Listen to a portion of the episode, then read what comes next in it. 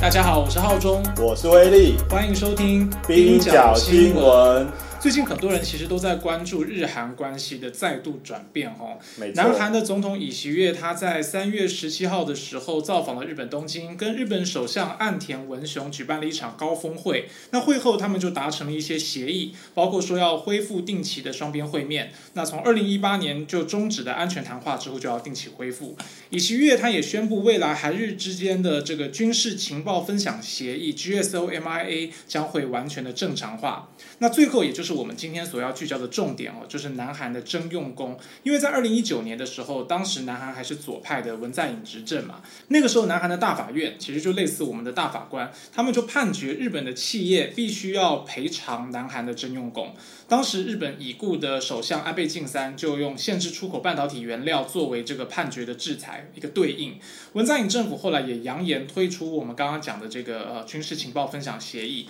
在这一次的峰会以后，双方就恢复终止长达四年的贸易限制，可以说是双方日韩双方都释出了善意。嗯，就是大家可以看到，就是尹锡悦跟呃岸田文雄就把手言欢，喝把啤酒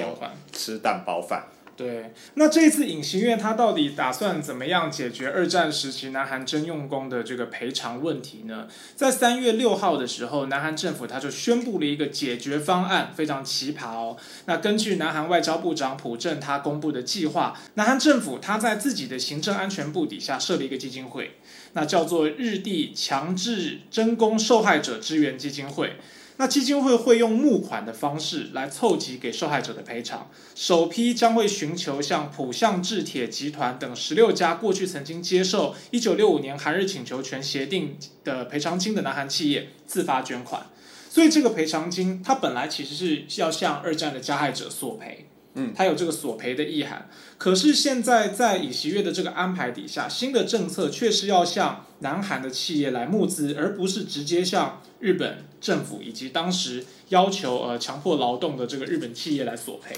而且他也不再要求向日本政府说啊，你要对我道歉，对受害者道歉。所以这个消息一出啊，当然呃，受害者啊、民间团体以及日本内部的这个进步派，还有在野的民主党都表达强烈的反对。那我们今天就来讨论这个题目，就是说为什么在这个环节点上，呃，尹锡悦会提出这个新的赔偿方案，还有南韩他对这个呃这个方案他的看法是什么？受害者他们的态度是怎么样？那这期冰角新闻，我们邀请到很久不见的老朋友志奇来跟我们一起参与讨论。志奇跟大家打个招呼吧。嗨，大家好，我是志奇。志奇以前在普劳网的时候，可以说是我们办公室韩国问题，嗯，相对稍微有一点涉略的，对不对？因为韩志奇长期关注慰安妇的问题啦。对啊，就没有到非常非常深入的了解，但是算是有兴趣这样。对，而且就是就是就作为记者来讲，其实做了不少的报道，也有做过一些研究跟功课。那今天虽然我们讨论的是征用工，可是其实二战时期这个殖民前殖民者日本跟韩国的这个纠结，其实最大的就是征用工跟慰安妇，其实可以说是同一个命题啦。嗯嗯嗯，对那我们今天主要要讲的是征用工，因为它涉及到日本到底要不要赔偿二战时期强制征用工的这个问题。那我们先请威力来跟听众朋友介绍一下，到底什么是征用工好了。那什么是征用工呢？日本帝国从一九一零年占领朝鲜半岛，然后直到一九四五年八月投降，其实殖民统治朝鲜半岛有长达三十五年的时间哦。那特别是在第二次世界大战结束的前一年，也就是一九四四年八月，日本扩大了国民征用令的适用范围，将原本排除在外的朝鲜人，然后还有台湾人都纳入了征用的名单。利用战时总动员的方式，大量征用朝鲜人前往内地，也就是日本，补充军需产业不足的劳动力。那其实朝鲜人到内地，或者说到日本工作，其实不只是从一九四四年开始哦。日本在占领朝鲜半岛初期的时候，其实已经有许多朝鲜人前往日本的工厂、矿场还有营造业从事底层劳动。那一九三九年的时候啊，日本政府就开放获得许可的特定企业去朝鲜募集朝鲜人到内地工作。一九四二年，朝鲜地方政府依照朝鲜总督府的行政准则，官斡旋朝鲜半岛的劳动力。为什么要讲到这个呢？因为其实这个会影响到后来呃日本跟韩国两个国家在认定到底谁是征用工谁不是征用工的的一个呃原则啦。因为像日本他们就会说，哎，像在无论是占领朝鲜半岛出席，然后甚至到一九四四年这些所谓的。募集的方式，或者说官斡旋的方式到日本工作的，这些都不能算是征用工。但是韩国这里就会说，就算最初是以募集的方式被招募到日本工作，后来也有可能因为军需会设法被转为征用，所以不能仅仅是用如何来到日本的招募方式作为判断的依据。而且从日后的官方文件，还有就是这些征用工的证词，都可以发现啊。无论当初是以募集、官斡旋，或者是之后按照国民征用令被征用的朝鲜人，其实都有存在违反当事人意愿的迹象。而且这些前往日本工作的朝鲜人啊，他们其实大多都是在矿坑、营造业从事重度的劳力，不但工作条件不佳，而且经常发生粮食不足啊、欠薪或职场霸凌的事件。所以韩国方面，他们最后就认为。强制动员指的是一九三一年九月十八日，也就是满洲事变，到一九四五年八月十五日日本投降期间，被日本帝国强制动员成为军人、军属、劳工以及慰安妇，并且导致生命、身体、财产都受到损害的人。那根据韩国的对日抗战期间强制动员被害调查与国外强制动员牺牲者支援特别法，我最后一口气念完不容易耶。强制动员不只是物理，也就是肢体上的限制或胁迫。你只要透过各种手段啊，比如说诈欺啊、法律啊、精神上控制，令当事人难以拒绝，这些都是强制动员。简单来讲，只要违反当事人个人意志，这些都是强制。大概有多少人啊？这样子的？呃，根据韩国政府的统计，他们自己统计征用工人数大概有二十二万六千人。但是，呃，这个数字其实变化挺大的。就是根据日本，它有一个强制动员真相的救民网络，它的资料就显示说，遭强制连行的朝鲜人中啊，负责军务的有三十六万人，劳务的就有高达七十二万人，加起来有超过一百万人。那执行强制劳动的场所有超过一千五百个。你们大家有看过韩国前几年有一部电影叫《军舰岛》吗？是那个《太阳的后裔》主角，呃，宋仲基他主演的，叫做《军舰岛》吗？我没看过，我看过，嗯，我觉得蛮好看的。哦，对，看那个完全可以进入真用功的历史。嗯，对，在讲那个长崎附近的一个小岛，然后，对，那个岛就变成是他们在那边，包括就是挖矿啊，然后生产一些军需的用品。没错。后来有一个韩国相当知名的一个综艺节目，它其实也有在重返那个长崎，就是这个大概十几公里以外的一个小岛吧。那个小岛后呃，当初是三林所有的，那目的就是要采矿，所以在整个二战期间啊，它对于日本的这个重工业的发展其实也相当重要。嗯，那。诶，这个综艺节目就去带了一些带了一些艺人，然后就去长崎的这一个军舰岛。那军舰岛现在已经变成一个观光的地点了。那导游就会跟你说，哎，这里啊，对于就是日本的这些产业发展有多重要啊。然后呃，然后会讲的各种风光种种啦。但是这个韩国节目就在军舰岛上面，然后访问了当时被呃强制动员的这个南韩的这个征用工。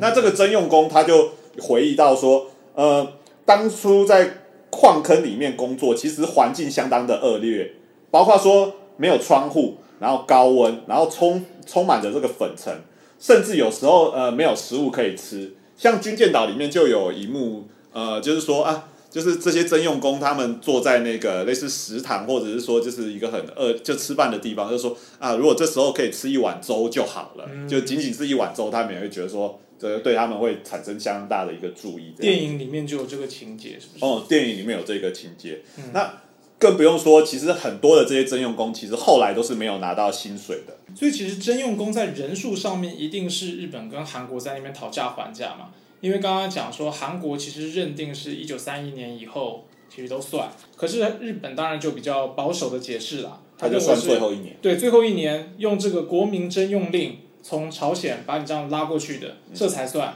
对那你前面先去的，后面在日本当地再转的，你就很难查证了。对，所以就会变得一定是双方就这个赔偿金额啊，以及人数上面，还有他这个事情的罪行犯行重大程度上面，两国一定都会在这里就互相吵架、口水战。对，日本政府其实到现在历届政府啦，呃，因为大部分都是自民党啊，其实都会说，哎、所谓的征用工，他的那个期间就是一九四四年到那个日本投降对这一段短短的可能半年多的一个时间。嗯嗯嗯，日本战败的最后一个末期而已。对对对前面的他就不认。对，我们刚刚其实有讲到说，哦，这次尹锡悦他打算解决征用工问题，他的方案就是说要向南韩企业来募资嘛。嗯，那他首批邀集募资的这些对象，就是曾经在一九六五年这些企业曾经收过韩日请求权协定赔偿金的企业。嗯，所以就表示一九六五年其实曾经有过一个韩日请求权协定，这是当时最早来处理这个征用工事情的一个协定，对不对？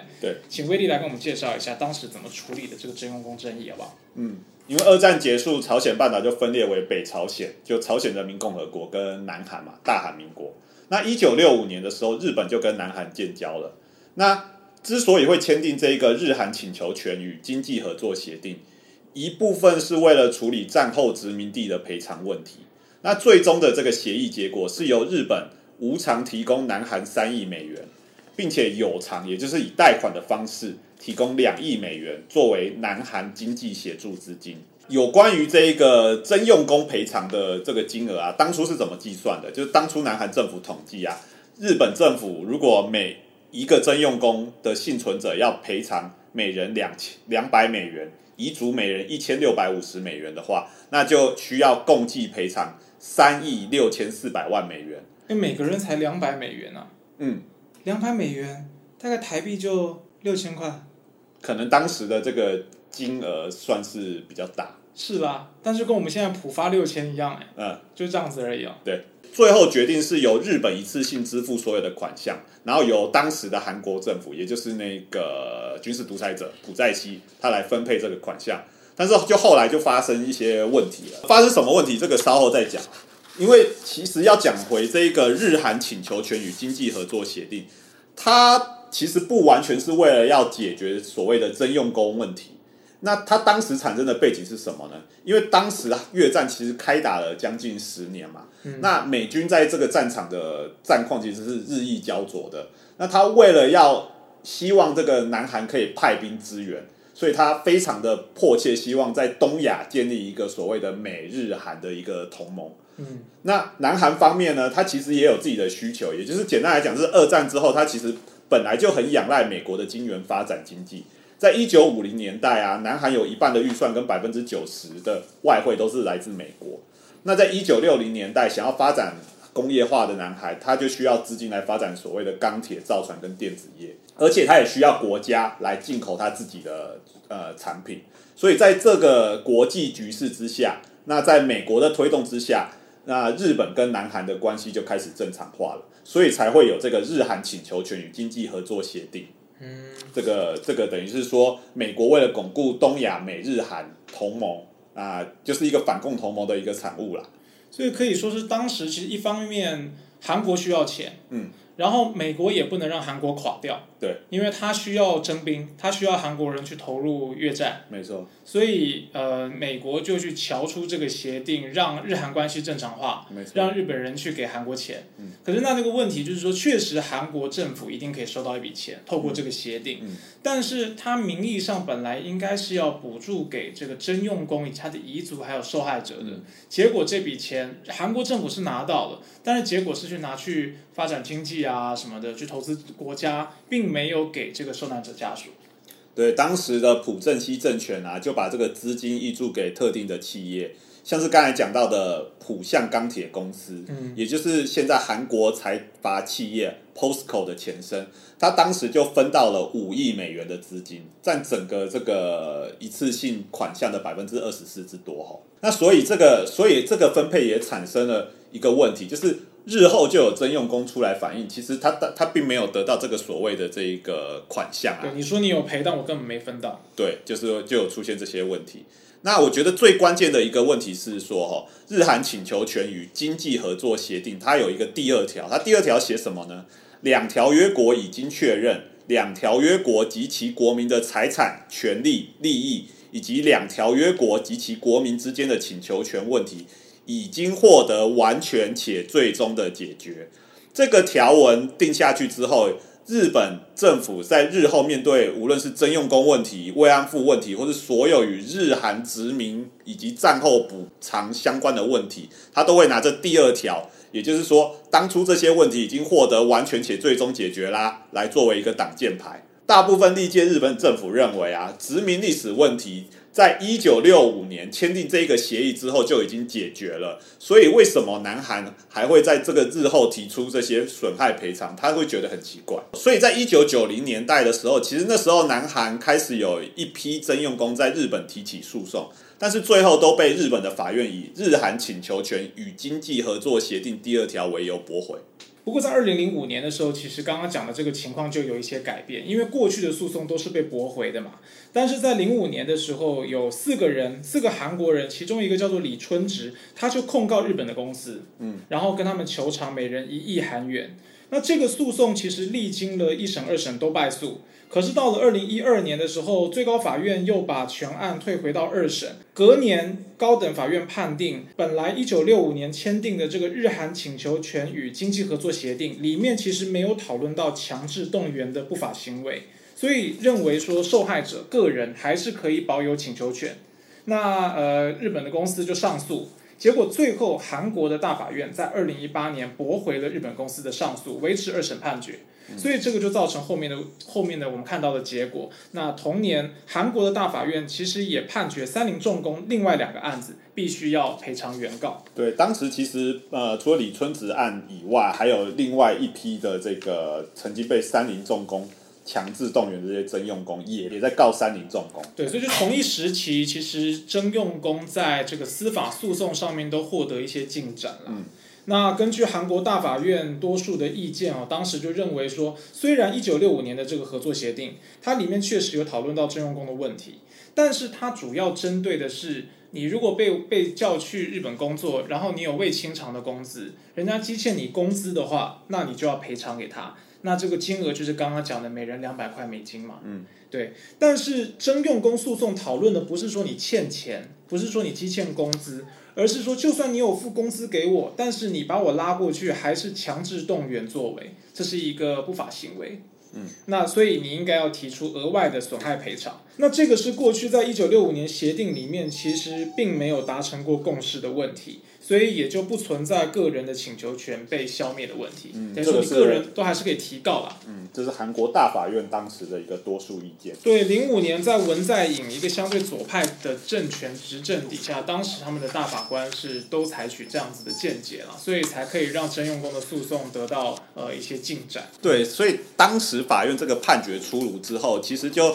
呃就直接开始对三菱还有这个新日铁公司的这个在南韩的资产进。行所谓的扣押了，嗯，但是就被后面这两个公司呃抵抗，所以现在其实是一个僵局的一个情况。最后还是要政治解决啦，不可能让企业自己去跟国家打官司嘛。最后都是日韩两个政府在解决，那现在果然就解决啦。其实，在二零一九年的时候，当时因为韩国做出了这个判决，日本马上就有反应。刚刚讲到安倍晋三就取消了这个韩国的贸易优惠嘛，嗯，然后限制半导体材料出口。因为韩国它只知道三星啊这些做晶圆，其实它需要一些材料，原料是来自日本进口。那如果限制半导体出口材料出口的话，日本就可以掐住你的喉咙。那之后韩国就也宣布终止刚刚讲到的这个日韩军事情报保护协定。嗯，所以两边就看你有哪些筹码就拿出来，然后互相。当时日韩可以说是关系就降到冰点了。嗯嗯。对啊，那一直到最近，现在看起来他们关系就又升温了，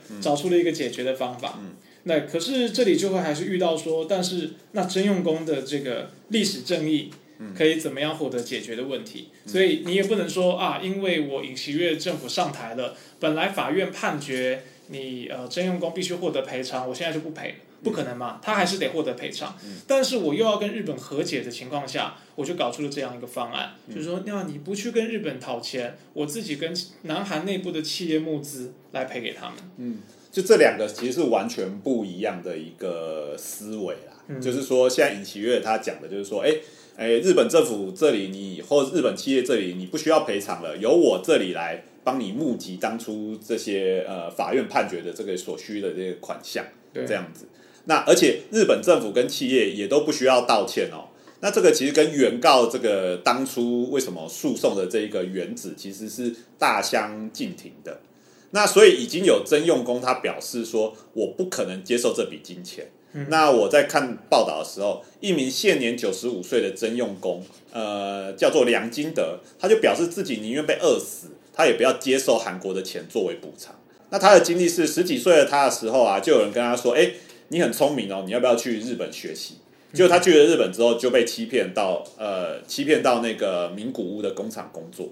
那他就说啊，你说日本雇主不会赔偿我这件事，我无法接受。那刚才讲到的三菱跟新日铁，总共这个三个案子有十四名被告，现在也只有不到半数的原告，他们是支持尹锡月的这个解决方案。那现在现在这个最新进度就是说，呃，就有专家提出说啊，其实如果原告他们是不放弃对日本的这个债权的话，那在债权不消灭的情况之下。南韩政府到底可不可以代位赔偿？这个是一个问题。所以简单来讲，就是说尹锡悦他端出了一个解决方案，但是这个解决方案其实在法律上面还有一些问题是待厘清的。哎，那韩国社会大概都是怎么样子的反应啊？一般的韩国民众以及韩国在野党，之前有看到什么样子讨论吗？就是除了刚刚讲到的那个受害者都站出来。好几位站出来反对这个解决方案，都说他根本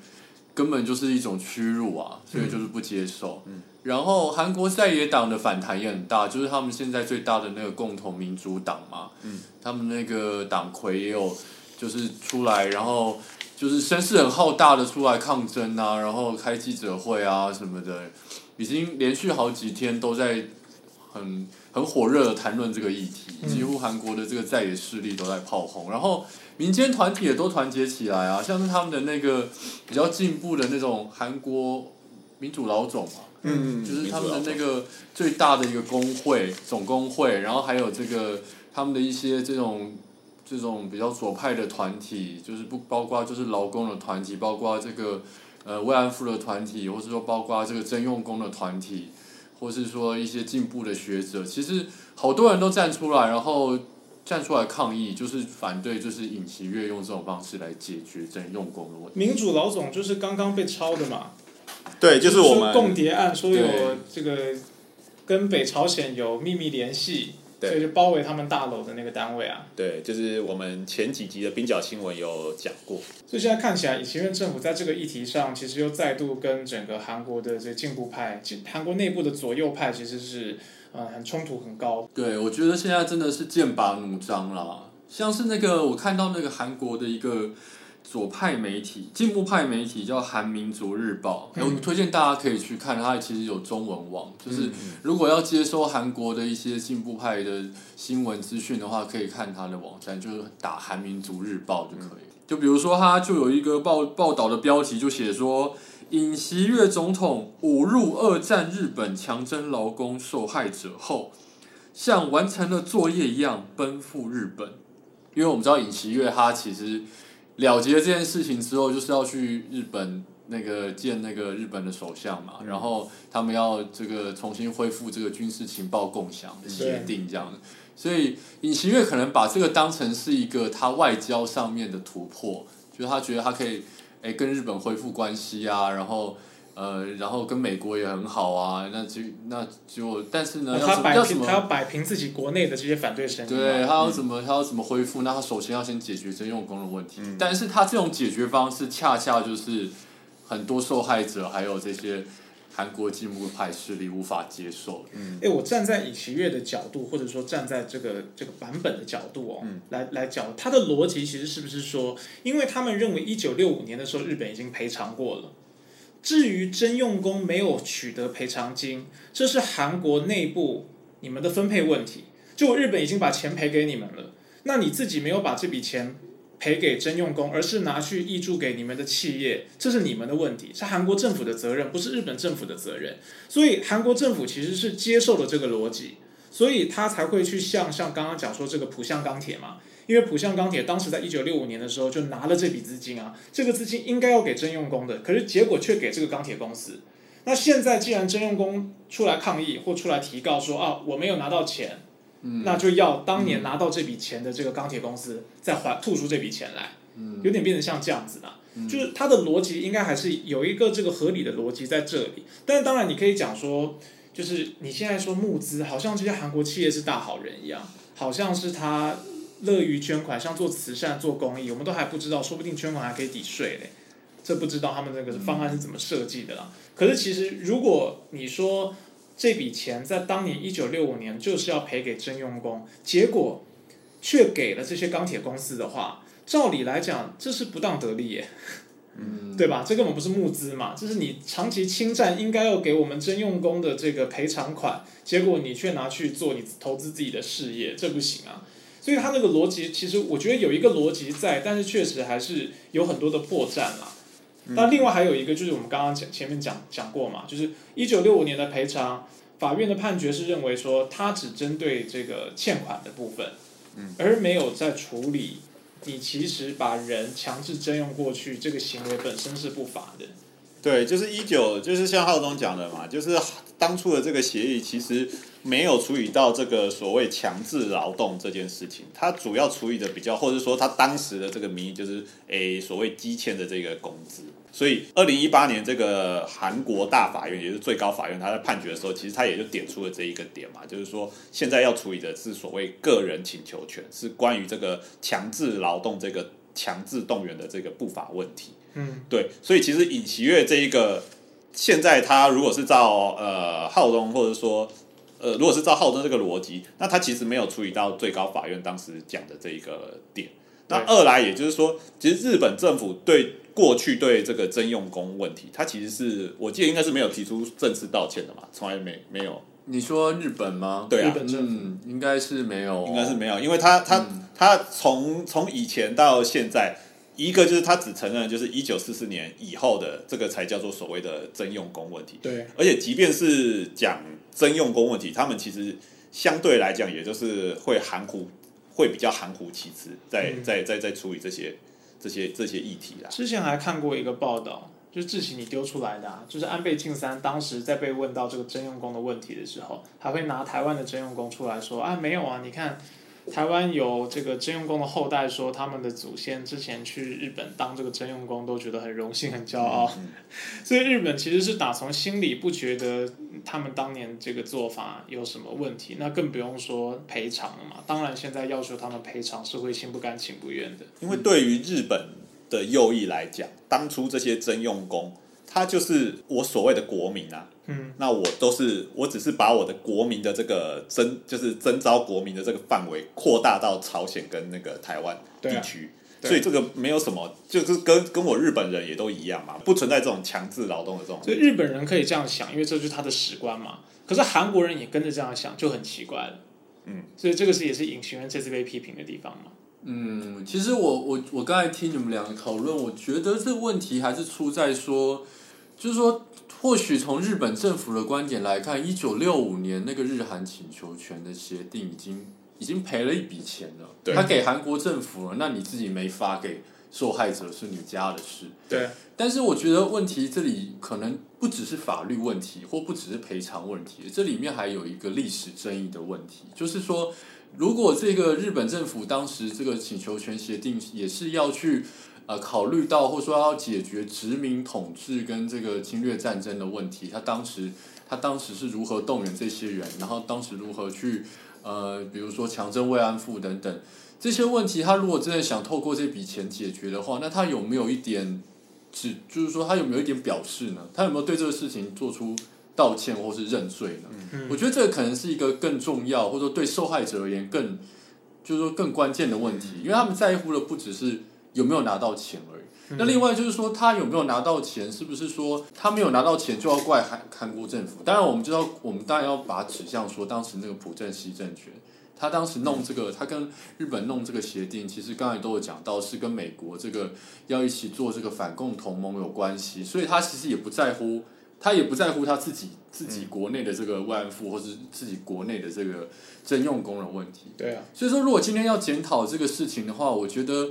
我觉得不是说站在日本政府的观点去说，哎，以前已经赔过了，或者说，哎，当年的韩国政府你为什么没有发钱？而是说，今天应该要站在人民的观点，就是当时这些受害者，包括慰安妇，包括是征用工，他们为什么没有得到应有的历史正义？包括他们为什么没有拿到赔偿？为什么他们没有得到道歉？跟这个为什么日本政府没有因为这件事情认罪，然后真正的去反省历史等等？我觉得这应该是今天最关键，然后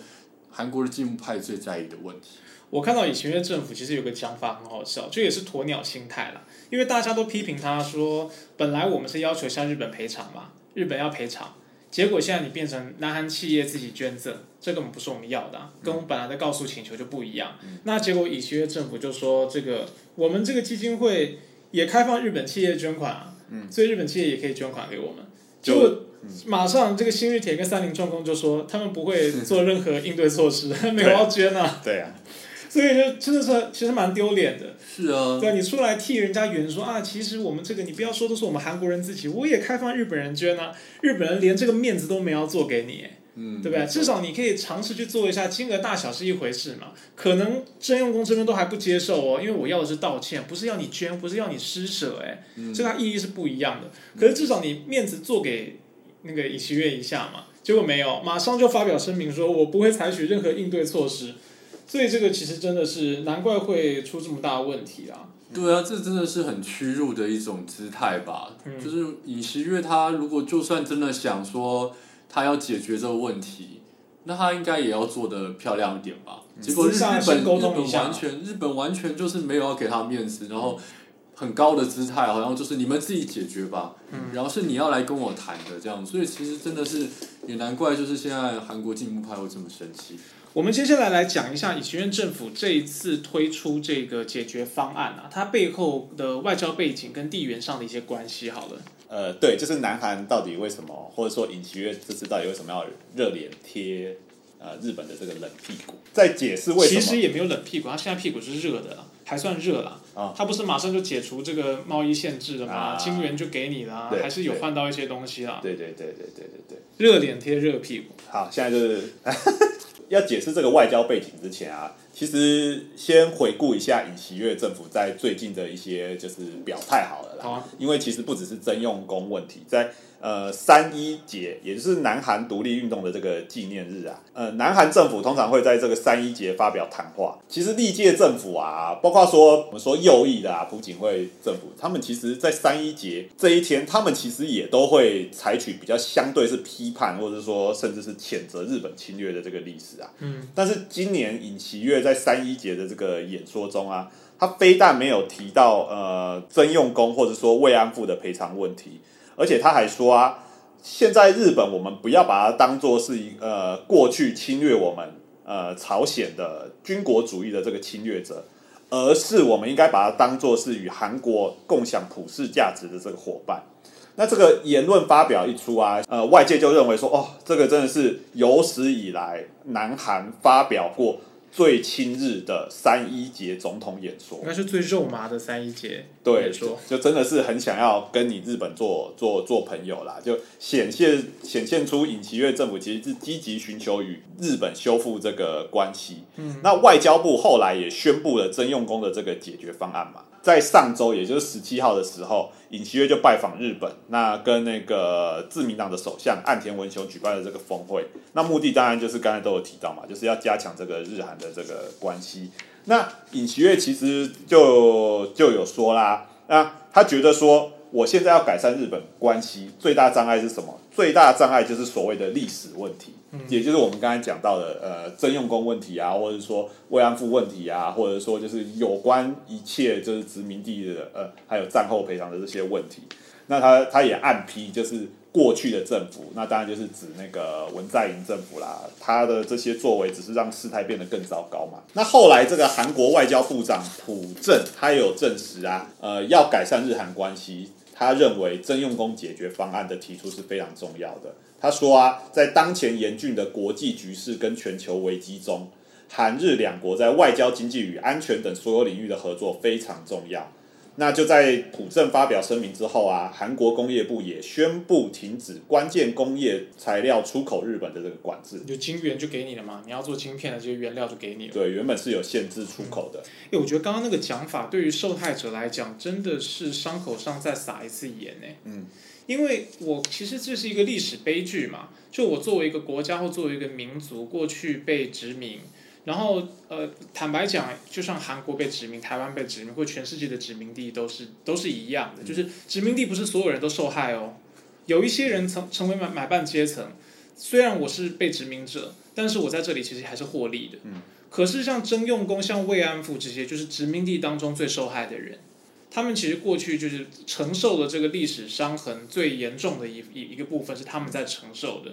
但是现在。回过头来，不要说日本不承认了，连韩国的执政者都说我们国家要往前走，而过去的这段历史是我们国家要往前的一个障碍，重大障碍。所以我要清除这个障碍。可是这个障碍不是一个抽象的事件或抽象的一个什么意识形态，其实不是诶。是当我们在讲征用工历史的时候，还有人活着哎，还有活的征用工存在啊，就像现在还有活的慰安妇啊，那这些人就成为你国家要往前走，他自己已经承受了这个国家过去耻辱的历史了。结果现在你说国家要往前走，你是我们国家要往前走的障碍，要把你清除掉。所以我我赶快瞧出一个方案来说，好了，你接受吧，你接受吧。这个其实是我觉得很在伤口上撒盐。那美国总统、国务卿跟美国驻南韩大使啊，他们其实都有发表声明，声称首尔的这个声明啊是历史性的，就相当高兴啊。美国总统拜登他就有发表声明说，日韩是美国最亲密的两个盟友，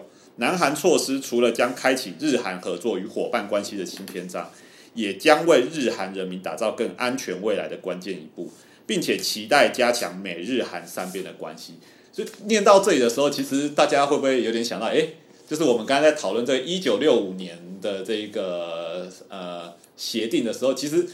其实好像有一个类似的这种呃既视感，就就就就就是这种呃什么美日韩同盟啊，或者说就是美国在后面，哎，为什么我们讨论到现在突然出现一个美国，这些都很很令人。感到一个相似相似的成呃感觉啊，所以美国其实一九六五年的时候已经出来瞧过一次了嘛。对，当时是要打越战。对，然后他觉得底下两个小老弟，一个日本一个韩国，你们两边在闹不和，对，没有办法跟我一起打越战。对，所以他就跳出来瞧说啊，你们你们要和好啊。对对。韩国缺钱，日本赔他一点钱呐。嗯。那你要他道歉，你不用道歉，你就给他一点钱就好了嘛。嗯。你钱也不一定要给征用工，你钱就给他们的企业，反正这样韩国就不会不会靠背了嘛。嗯。那结果拿了钱，果然一九六五年就。就敲定了嘛，这个事情。嗯。那现在一样的事情，就是其实就是再发生一次啊。没错。有这个司法的争议，那一个亲美的这个尹锡悦政权，亲美亲日的尹锡悦政权，美国就在后面去去瞧嘛，说啊，你们就不要吵了，你们你们好好团结啊。那你你那个韩国，你要不要跟自己这个内部的企业募款一下，不要再跟日本吵吵闹了。嗯。对啊，这样。对我很麻烦啊！其实慰安妇的事情，美国之前不是也是这样搞的吗？是啊，所以就是有点就既视感很严重。就二零一五年的时候，对不对？对我们，我们说一九六五年的时候是这样，二零一五年的时候其实也是这样。就是二零一五年为什么会有慰安妇协议出来嘞？其实也是那时候要抗中嘛。其实大背景也是这样，所以但是日韩两方的关系很僵，没有办法团结起来，又没办法弄一个军事同盟，因为。呃，美国需要就是日本跟韩国经常要一起联合演习，或甚至要共享情报，比如说可以对付北韩啊，对付中国啊。那如果这两方关系不好的话，对他自己也非常不利。所以说，对他最有利就是他必须要撮合这两个呃常常闹不愉快的伙伴们。对，所以就是就是二零一五年才会弄了一个那个东西，然后弄了一个也是很强行的这样撮合，所以反弹很大。那现在。我们好像看到一样的事情又重演，就是征用工也是弄了一个方案。二零一五年当时慰安妇的那个方案内容是什么？就是十亿元的治愈金啊。对，然后名义上就要不道歉的问题嘛。其实韩国在意的还是有没有道歉，以及这个这个赔偿的名义到底是不是叫赔偿。结果后来他不是赔偿嘛，是你刚刚讲的这个治愈金。对他也是要透过这个什么，应该就是说民间企业，就是也不是、也不是一个国家赔偿的责任，就最后还是在规避这个问题。就要给日本一个台阶下了。对啊，所以说这个是很难堪的。我觉得就是，嗯，在这个地缘政治底下，然后呃，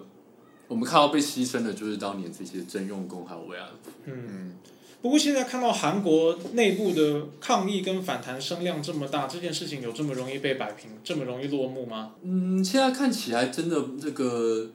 尹锡悦的民调好像在下降，就是看起来就是遭遇到蛮大的反弹。对，可是有机会翻盘吗？你觉得？翻目前看起来有讨论到有有严重到这个态势吗？说可能动摇他的这个执政有到这样吗？目前看起来可能还不至于，不过尹锡悦确实像刚刚伟伦讲到，他有很多夸张的发言，嗯，包括就是他今天还讲到说什么日本已经道歉好多次了。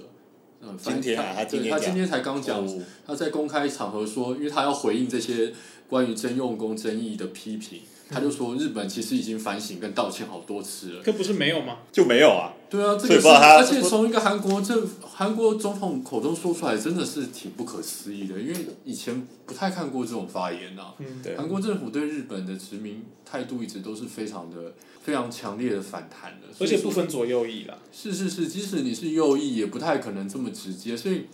你喜悦好像就是不演了这样子，就真的他的那个本性整个跑出来，还蛮还蛮吓人的。可能也是背后有压力啦。可能可能也是，但我也我觉得也有一部分是他是自己真的这样想，嗯，所以就就是也觉得当初蛮荒谬的，就是好像他要上台，他选上那个时候，大家把他包装成是一个很中中性的一个检察官的形象，对，嗯但实际上我们看到他他现在的整个政治立场是非常倾向极右翼的这种，跟日本右翼是站在一起，这个我觉得是嗯。真的是，我觉得看清楚他的真面目吧。我记得尹锡悦当时在选举的时候，台湾这边关心的都是用台湾在意的这个框架去看，所以台湾就会说这是亲中跟亲美的嗯的一个斗争，因为台湾在意这个问题嘛，嗯所以就会比较支持尹锡月。嗯，那也不因为台湾也支持川普嘛，嗯然后后来支持尹锡月，因为觉得尹锡月是抗中先锋啊，觉得文在寅比较亲中啊，嗯所以就是确实会有。可是我不知道这个征用工以及现在他在韩国内部引发的这个纷争，会不会影响一些台湾人对他的看法？这个不知道哎、可是台湾人对，比如说征用工问题，在台湾也吵不起来啊，这也是一个很奇怪的。其实台湾也有征用工，对不对？是啊，你知道大概有多少人吗？呃，我知就我知道，我知道，光是那个有一个有一有一部那个纪录片叫做《绿的海平线》，嗯就是在讲那个台湾当时呃到日本本土的海军工厂，就是在、呃这个日本殖民末期的时候，战争那个时候也是战争末期的时候被。征用就是就是说被征到这个海军工厂工作的一群台湾的少年工，嗯至少就有八千人。嗯，对，所以其实这个数字不少啊，而且那时候有一些人是就是说在当地就是牺牲的这样子，嗯嗯嗯，对啊，所以我觉得这个是也是一段就是大家其实也都有拍成纪录片的历史嘛，但因为确实是好像台湾嗯台湾讲慰安妇，我们还有在处理慰安妇问题，可是征用工台湾好像没有怎么在讨论，没有引发讨论了。嗯可能有些纪录片、有些影视作品，但是没有形成运动哦。对，就是我觉得可能主要的立场还是一个比较。不是采取批判的立场去看待这段历史，所以我觉得这跟韩国对照就特别有趣。就是为什么韩国可以有这种对历史这么呃强烈反省跟清算的态度，就是对殖民主义的一种清算。可是台湾好像对日本殖民统治去却是截然不同的态度。韩国跟台湾在这种对于慰安妇议题啊或历史正义问题上面，我觉得采取的观点真的是很不一样，不只是立场问题，是围观跟巨观的不一样。嗯，就是台湾的这类作品都很围观诶，嗯就是不太讨论这个以国家为范围的殖民、被殖民、压迫、被压迫，都是讨论个人渺小的个人在这个巨大的历史变局当中，我的追求自我、追寻追寻自我的认同，我到底是中国人、是台湾人、是还还是韩国人，还是我什么都不是？就大概都是从这个视角出发，所以他最后都不给你一个很稳固的到底什么是正义。什么是历史的这个答案，最后都是没有答案，因为它都是用一种很很个人的方式在在回溯这个经验，好像都是这样子。是啊，就所以我觉得是缺缺乏那个刚才说的那种巨观的视野吧。我在网络上其实有看到一些对于征用工的讨论，不多，但是真的有。然后有一些分析就在讲说，一个是台湾当年去做征用工的，很多他做的这种。它的劳动性质啊，其实相对高阶一点，因为我们刚刚讲到朝鲜过去的都是底层嘛，他是在矿工，他做矿坑、做挖矿的，或者可能铺铁路啊，这种非常低技术含量的，然后可以说就是用牺牲品、人数蓝领就这样去堆叠的那那那种人，所以他们的经验其实是确实非常辛苦的。那台湾有一些是去啊呃，可能是维修武器。嗯，哦，维修飞机、擦飞机，对他们很多是去做战斗机的这种。嗯对，那就会变得有点像是工程师，他在阶级上面可能没有完全一样，所以他们的经验也不太一样。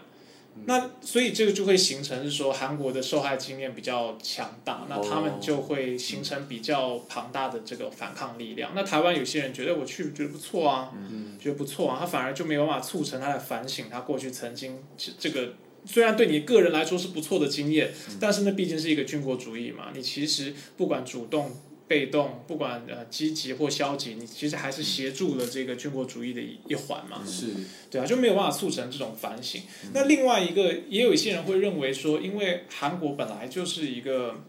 嗯，怎么讲啊？他在被日本殖民前，他的民族认同就相对完整。嗯。可是台湾当时当然有很多人是汉民族认同，就是被日本殖民前。可是也有一些人，他可能本来的那个民族认同没有那么强。嗯。所以他就觉得哦，今天对我对他来说只是换一个统治者而已。嗯。他就那个感受没有像韩国来的那么强烈，这样。对啊，这是两种说法啦。不过我觉得真的蛮有趣的，应该我觉得韩国的这个事情应该要促成我们也来回去看一下台湾过去这段的历史，因为我们现在都讲说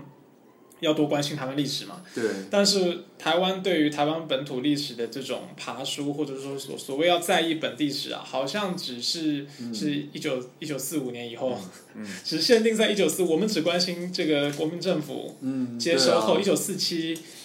二二八事件只在意这个事情，那这个东西当然是值得在意的。可是那更早呢？你说台湾的抗日史啊，台湾过去受日本殖民所受到的压迫啊，等等，那也是本地史的一部分，而且现在也还影响我们的政治，都还是有很深远的地方。嗯，其实确实是需要大家持续关心。嗯，自己嗯自己讲的那一部纪录片叫什么？绿的海平线。找找机会，如果找机会来看看，看好，我们应该来看一下。好，以上就是我们今天这一集节目的全部内容。如果你喜欢我们节目的话，请给我们按赞、分享，然后也可以把节目分享给你关心国际新闻的朋友。那今天我们也特别谢谢志奇来参加我们的节目，谢谢志奇，谢谢。冰角新闻不止冰山一角，我们下周见啦。拜拜，拜拜，拜拜。